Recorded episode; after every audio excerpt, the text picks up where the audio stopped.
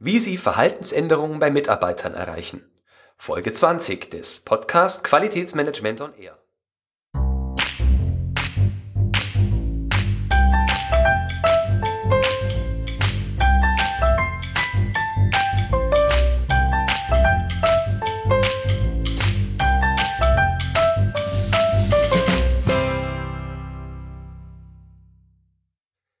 Tag, hallo und ganz herzlich willkommen zu einer neuen Episode des Podcast Qualitätsmanagement on Air. Wie Sie hören, ich bin ein klein wenig erkältet. Ich hoffe, das stört nicht zu sehr ähm, beim Zuhören. Ich bin heute hier zum allerersten Mal in meinem kleinen neuen Aufnahmeraum in unserer neuen Wohnung. Es ist noch nicht alles so, wie es sein soll. Es stehen noch nicht so arg viele Möbel hier rum. Deswegen wird die Aufnahme wahrscheinlich noch ein wenig Hall haben. Ich werde daran aber arbeiten und hoffen, dass es in den nächsten Wochen dann weniger wird. Im Moment steht hier nicht viel mehr als ein Bücherregal und mein, äh, mein Mikrofon, mein Laptop, eine kleine Pflanze und ein Hochtisch, so dass ich im Stehen arbeiten kann, also ein, ein elektrisch nach oben und unten verstellbarer Tisch. Eine sehr tolle Sache. Ähm, ja, und der Raum wird hier ungefähr so drei auf drei Meter haben. Genau, also wie gesagt, ich arbeite noch an der Tonqualität, aber ich hoffe, Sie merken schon, dass es ein wenig weniger halt als in meiner alten Wohnung. So, doch nur zum Thema dieser Episode. Wie gesagt, es geht um die Verhaltensänderung von Mitarbeitern. Es schließt ein bisschen an die vorigen beiden Episoden an. Und zwar ging es in der vorletzten Episode um Fehlerkultur in Unternehmen. In der letzten Episode habe ich meine fünf größten Fehler im Qualitätsmanagement vorgestellt. Und naja, das Resultat, wenn wir Fehler bemerken, ist ja immer, dass wir versuchen möchten, unser Umfeld entsprechend so zu verändern, dass diese Fehler nicht noch einmal passieren. Und wie wir das genau machen, äh, beschreibe ich heute. Zwar hat das Ganze aus meiner Sicht äh, vier Schritte. Und die vier Schritte gehen wir jetzt im Einzelnen durch. Zuallererst sollten wir die Frage beantworten, warum wollen wir eine Verhaltensänderung bei unseren Mitarbeitern erreichen? Ja, zunächst mal stellen wir fest, Mitarbeiter verhalten sich nicht richtig, aus unserer Sicht und aus Sicht des Unternehmens nicht richtig. Ähm, ja, und daran wollen wir etwas verbessern. Ich stelle jetzt eine Methode vor, die aus meiner Sicht die einzig wahre und nachhaltige Methode ist, um eine Verhaltensänderung bei Mitarbeitern zu erreichen. Zum einen ist wichtig, dass die angestrebte Verhaltensänderung einem positiven Sinn für alle Beteiligten folgt. Also dass, äh, wenn wir das Verhalten eines Mitarbeiters verändern, dann stellt dieser für sich selbst fest, dass die Veränderung positiv für ihn ist, die, die Veränderung ist positiv für sein direktes Umfeld und oder ähm, in bestem Fall für das Unternehmen gleich noch mit. Außerdem ist wichtig, dass das angestrebte Verhalten dauerhaft im Denken und Handeln des Mitarbeiters verankert sein soll. Denn nun, äh, denn nur wenn dieser Mitarbeiter oder diese Mitarbeiterin nicht mehr ständig darüber nachdenken müssen, wie äh, sie sich denn jetzt verhalten sollen, kann das Ganze eine Art Automatismus werden und das korrekte Verhalten wird sozusagen zur Gewohnheit und wird nicht mehr ständig hinterfragt und führt auch nicht zu einer ja, innerlichen Gegenwehr der Person. Generell kann man sagen, um eine Verhaltensänderung bei einer Person herbeizuführen, gibt es äh, intrinsische und extrinsische Motivatoren, also Motivatoren, die, die aus einem Menschen heraus oder von extern ähm, auf den Mitarbeiter einwirken. Zu letzterem, also der äh, Motivation durch äußere Einflüsse, könnte entweder ähm, eine Belohnung oder eine Bestrafung gehören. Also entweder wir äh, drohen dem Mitarbeiter Sanktionen an, jedes Mal, wenn er sich falsch verhält, oder wir belohnen ihn für jedes Mal, wenn er sich oder sie sich richtig verhält. Das zweite ist wesentlich besser. Wir sorgen dafür, dass der Mitarbeiter versteht, warum wir eine Verhaltensänderung ähm, anstreben, warum die notwendig ist und dass das äh, ja, neue Verhalten, das sich der Mitarbeiter angewöhnen soll, für ihn und für seine Beteiligten einen positiven Effekt hat und es somit erstrebenswert ist, dass ähm, die Personen sich künftig so verhalten, wie wir es von ihnen wünschen. Ich denke, es gibt viele Vorgesetzte, die sich fragen, warum ihre Mitarbeiter denn ständig andere Dinge tun als das, was man von ihnen erwartet.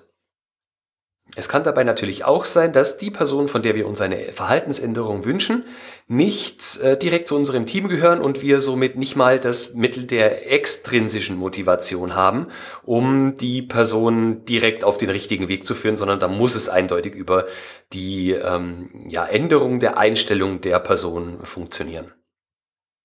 In vier Schritten möchte ich Ihnen nun zeigen, welche in Anführungsstrichen Formel für Verhaltensänderungen ähm, Sie verwenden können, um eben das gewünschte Ziel, dass ein oder mehrere äh, Arten des äh, Fehlverhaltens oder schlechter, ja, beruflich schlechter Angewohnheiten ähm, Sie dann dauerhaft verändern können. Im Kern, wie gesagt, besteht diese Formel aus vier Schritten. Und zwar Schritt eins heißt Vorbild, Schritt zwei ist das Verhalten an sich, Schritt drei ist die Einsicht und Schritt vier ist die Konsequenz. Das Ganze ist eine Art Kreislauf, dazu kommen wir aber dann nachher noch genauer. Eigentlich liest sich das doch ganz einfach, oder?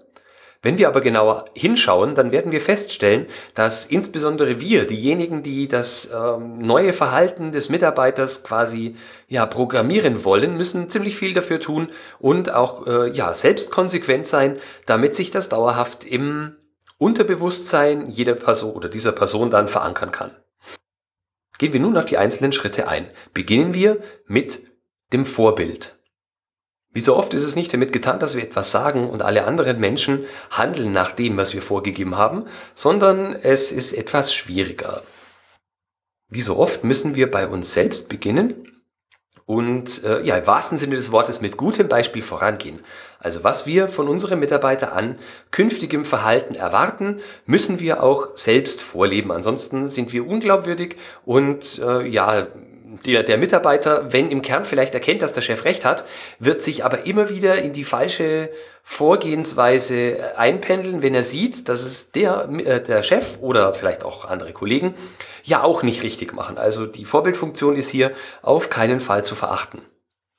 Und da geht es nicht nur darum, dass es gelegentlich richtig vorgelebt wird, sondern es muss immer korrekt vorgelebt werden. Ansonsten haben wir auch keine Möglichkeit in äh, Stufe 4 der Konsequenz dem Mitarbeiter dann eben auch ähm, entsprechende Konsequenzen ähm, anzudrohen und sie wahrzumachen, weil er kann sich ja immer in seinem Hinterkopf denken oder in seiner ja, innerlich kann er sich immer denken, ja, der Chef, der hält's ja genauso. Warum soll ich mich denn dann anders verhalten? Also wir schwächen damit auf jeden Fall schon mal diese Formel erheblich ab, wenn wir selber nicht Vorbild sind.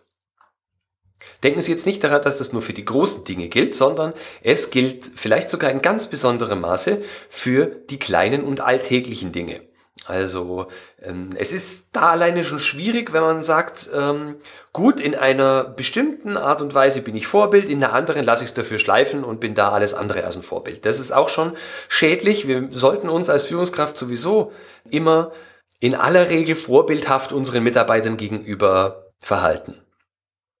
Nehmen wir mal ein Business-Beispiel, und zwar ist es zu spät kommen. Wenn äh, ein Chef unzufrieden damit ist, dass ein Mitarbeiter ständig zu spät kommt, selbst aber auch nicht zu den pünktlichsten zählt, dann ist das schon eine andere Hausnummer. Wenn ich so einem Mitarbeiter dann erzähle, äh, ja gut, du warst jetzt zu spät, was soll das, mach das künftig nicht mehr. Und der Mitarbeiter sich dann aber denkt, ja, aber du Depp bist ja selber dauernd zu spät. Das ähm, hat eine erheblich weniger große Aussagekraft. Grundsätzlich, um wieder zum Business zurückzukommen, dürfen wir uns nicht denken, dass wir Chefs oder ja eine hierarchisch höher gestellte Person sind und die anderen weniger wert wären, in Anführungsstrichen, sondern wir müssen hier auf Augenhöhe agieren, was die Vorbildfunktion betrifft und es genauso machen, wie wir es von anderen erwarten, dass sie auch handeln. Um Vorbild sein zu können, muss es natürlich auch einen Satz an Regeln geben, die im Unternehmen gelten und nach denen sich die Leute dann eben auch orientieren können. Also wenn wir nicht wissen, was denn das richtige Verhalten, also die, die, die Vorbildfunktion, worin die denn genau besteht, dann müssten wir oder müssen die Personen in unserem Team und in unserem Unternehmen ja mehr oder weniger raten und hoffen, dass sie zufällig mit ihrem Verhalten auf dem richtigen Weg sind. Also es ist immer hilfreich, wenn man die Regeln, nach denen man handeln soll, fest festgeschrieben hat. Also ob das generelle Regeln des Arbeitslebens sind oder wenn wir im Lebensmittelbereich sind, äh, Hygienevorschriften, ähnlich in Kliniken ähm, oder andere Dinge, äh, Vorgaben, die es einzuhalten gilt. So, nachdem wir uns jetzt immer vorbildhaft und richtig verhalten, geht's jetzt in Stufe 2, und zwar das Verhalten der Mitarbeiter an sich. In diesem Bestandteil der Formel geht es darum, dass wir die Mitarbeiter in ihrem Verhalten beobachten. Wenn wir bei dieser Beobachtung ein ähm, bestimmtes, ja, nicht hinnehmungswürdiges oder verbesserungswürdiges Verhalten feststellen, dann sprechen wir den betreffenden Mitarbeiter unter vier Augen darauf an und das Ganze möglichst unmittelbar, wenn es die Situation zulässt. Bei dieser Ansprache müssen Sie präzise benennen können, worin das Fehlverhalten oder der Fehler genau besteht, was genau wir beobachtet haben, am besten mit Botschaften, ich habe wahrgenommen das oder mir ist aufgefallen das und es nicht als ähm, allgemeingültigen Grundsatz zu verkaufen, das kommt immer nicht so gut an. Und ähm, die Unmittelbarkeit ist zwar wichtig, aber der Mitarbeiter muss auch für Kritik in dieser Situation, ähm, muss auch dafür bereit sein. Also wenn irgendwie ein Fehler passiert, äh, der Mitarbeiter weiß um diesen Fehler und ja, ist sowieso schon am Boden zerstört, ist es vielleicht nicht der richtige Moment, um ihn dann da noch darauf hinzuweisen. Also ich habe da ein Beispiel aus meinem Privatleben. Ich war früher Fußballtorwart und mm, ja, die meisten Torhüter haben es so an sich, wenn sie einen Fehler machen, wissen sie selber ganz genau, dass es Fehler sind oder dass sie einen Fehler gemacht haben. Und wenn dann noch alle möglichen Menschen nach dem Spiel zu einem kommen und einen dafür, ja, quasi dann ja, in dieselbe Kerbe reinhauen, obwohl man ja schon weiß, was man falsch gemacht hat und wie man das in Zukunft besser machen will, ähm, dann stützt es die Moral nicht unbedingt. Und so ist es im Berufsleben auch. Also wir dürfen dann auch immer beobachten, ähm, ob der oder die Mitarbeiterin bereit ist für unsere Kritik in dem Moment oder ob wir vielleicht einen anderen, günstigeren Zeitpunkt in einer Stunde oder vielleicht auch am nächsten Tag relativ unmittelbar ähm, wählen können. So, jetzt haben wir den Mitarbeiter auf sein Verhalten angesprochen haben ihm gesagt, worin das genau besteht und was wir beobachtet haben. Äh, nur ist es damit leider noch nicht getan. Jetzt geht es eigentlich erst richtig los mit Schritt 3. Schritt 3 besteht nämlich darin, dass wir Einsicht bei unseren Mitarbeitern erwirken. Denn wenn Mitarbeiter ihr Verhalten ändern sollen, dann benötigen sie dafür ein äh, starkes Warum, also eine Motivation, einen Motivator. Etwas, das sie zum Umdenken und anders handeln bewegen kann. Ein eher schlechterer Motivator ist zum Beispiel, wenn Sie einen Mitarbeiter darauf hinweisen, dass sein Verhalten deswegen schlecht war, weil es steht ja in den Statuten, dass es sich anders ähm, gehört. Das ist kein wirklich guter Motivator, denn es ist ein, ja, ein Blatt Papier, das er vielleicht noch nicht mal kennt. Ähm, also das würde mich persönlich jetzt vielleicht alleine auch nicht dazu verleiten, etwas anders zu machen. Ich hatte vorhin schon das Beispiel mit zu spät kommen erwähnt. Äh, bleiben wir bei diesem Beispiel.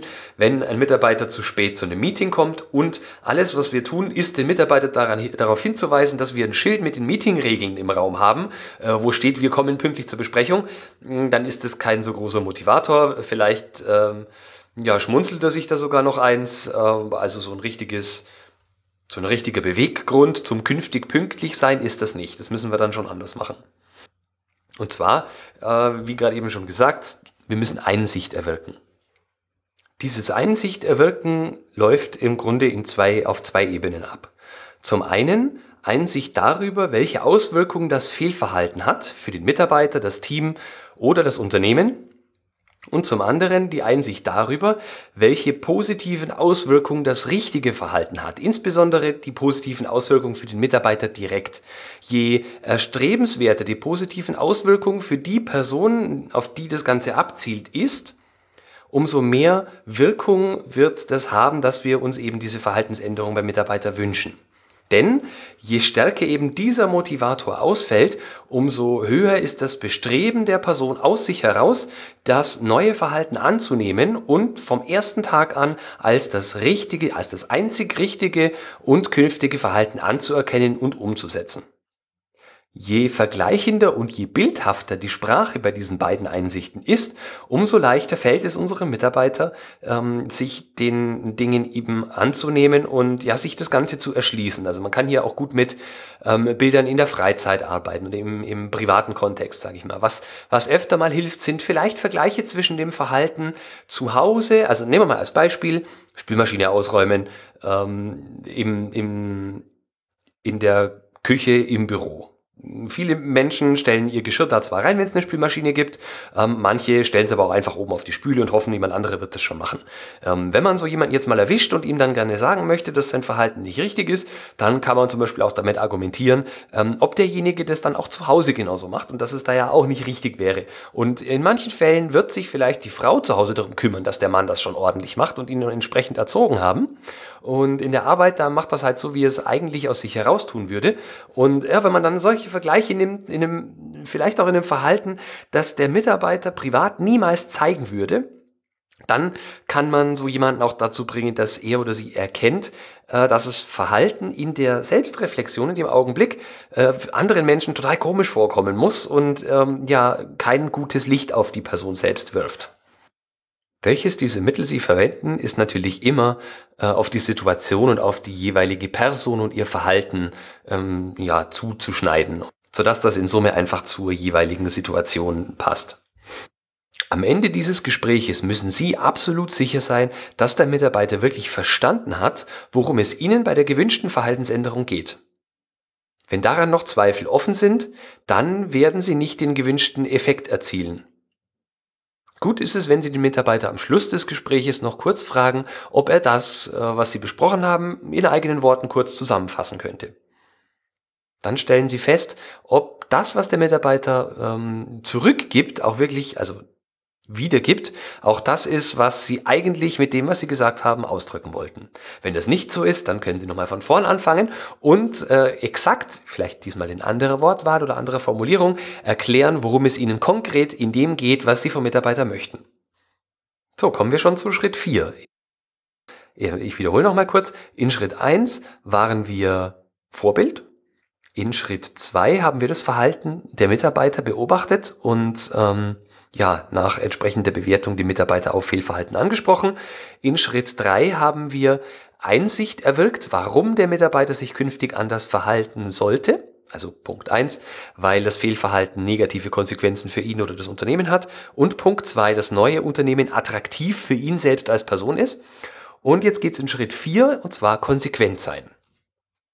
Wenn Sie soweit sind, dass ein Mitarbeiter wirklich verstanden hat, warum die Änderung eines Fehlverhaltens notwendig und erstrebenswert ist, dann haben Sie schon viel erreicht.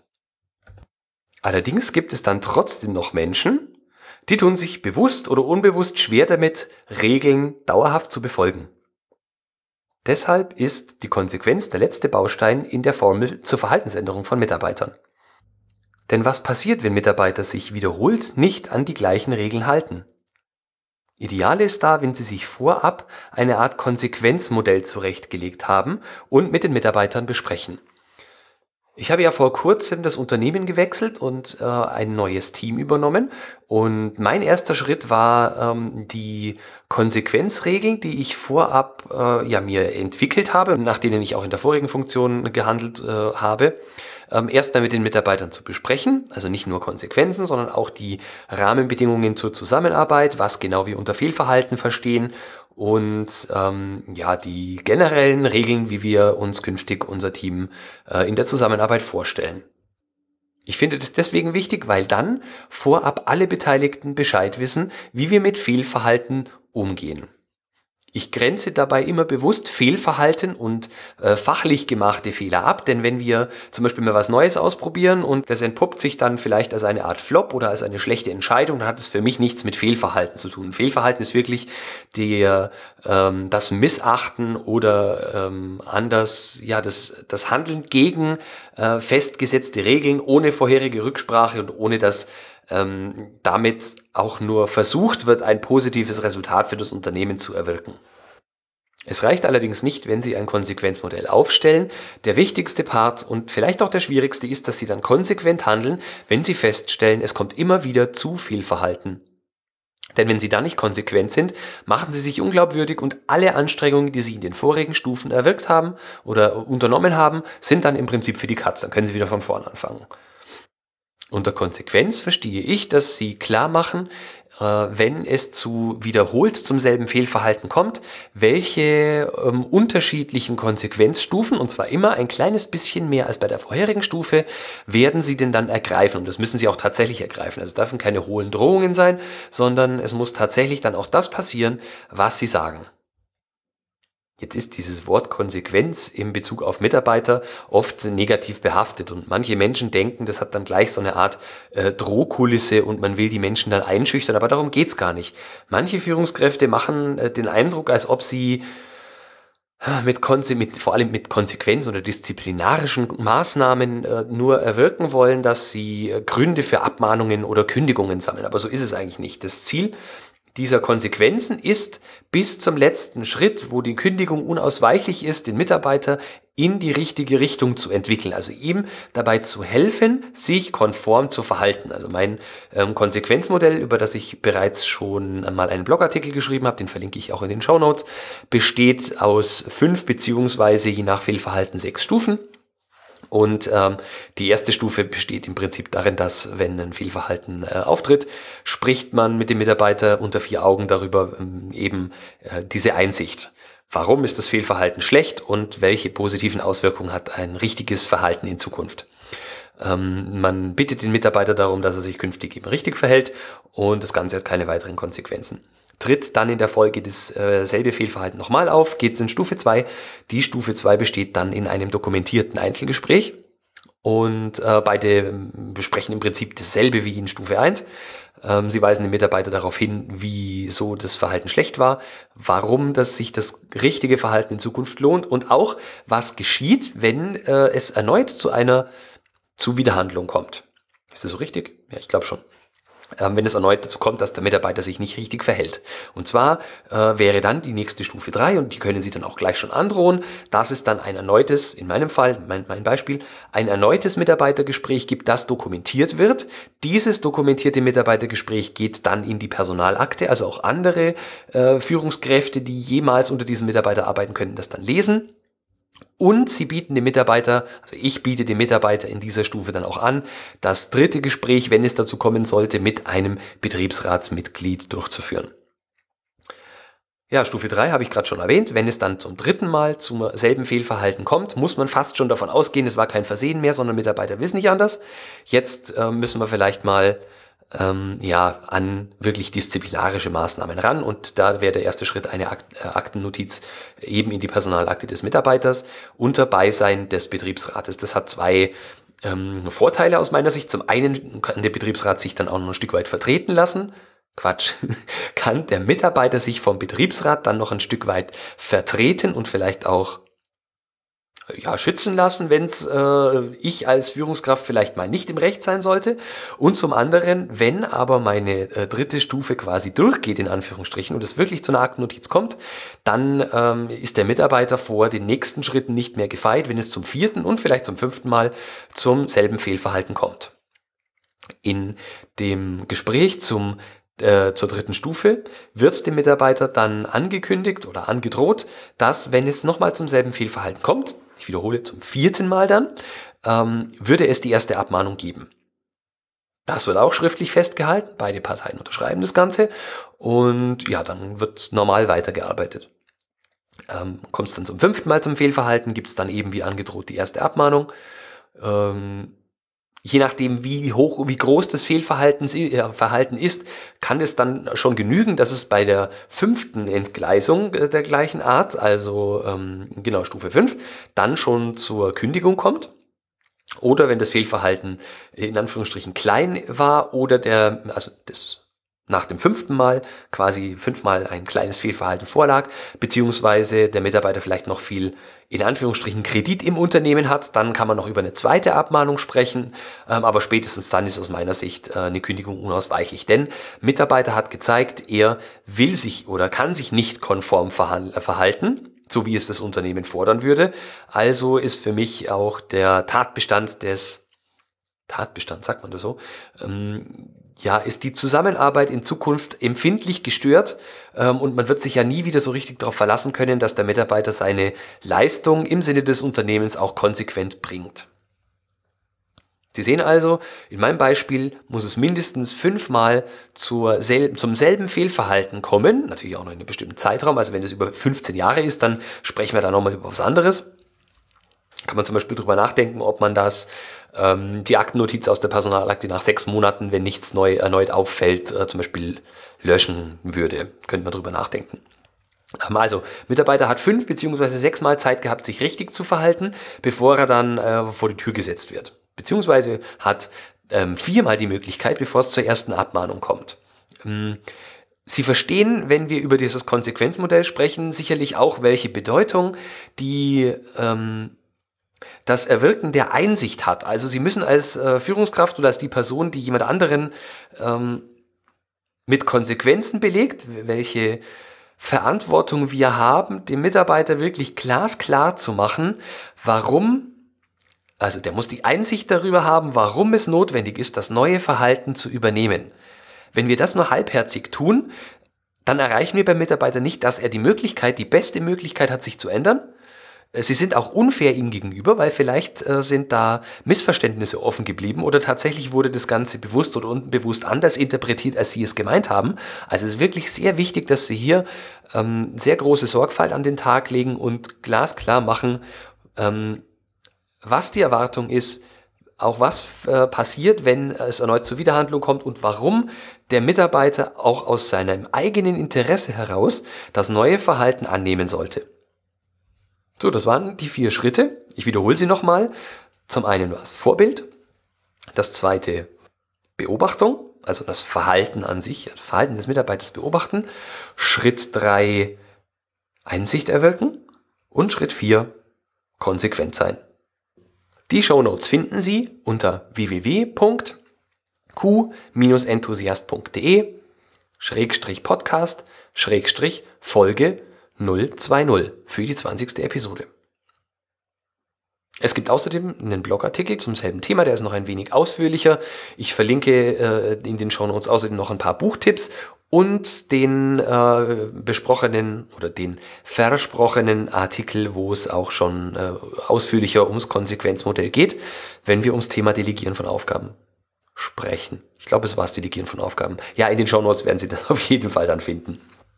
Am Schluss habe ich noch eine Neuigkeit zu berichten. Und zwar habe ich einen Grafiker damit beauftragt, ein neues Logo für den Co-Enthusiast-Blog zu gestalten. Das ist jetzt fertig. Ich bin ja ziemlich begeistert darüber und werde versuchen, im November wahrscheinlich die ganze Website farblich umzugestalten, um das Logo auch ordentlich einbauen zu können. So, damit bin ich jetzt aber auch am Ende für die heutige Episode. Vielen Dank fürs Zuhören. Ich wünsche Ihnen eine gute Zeit und wir hören uns wieder nächste Woche am Mittwoch, wenn es wieder heißt, Qualität braucht kluge Köpfe, so wie Sie.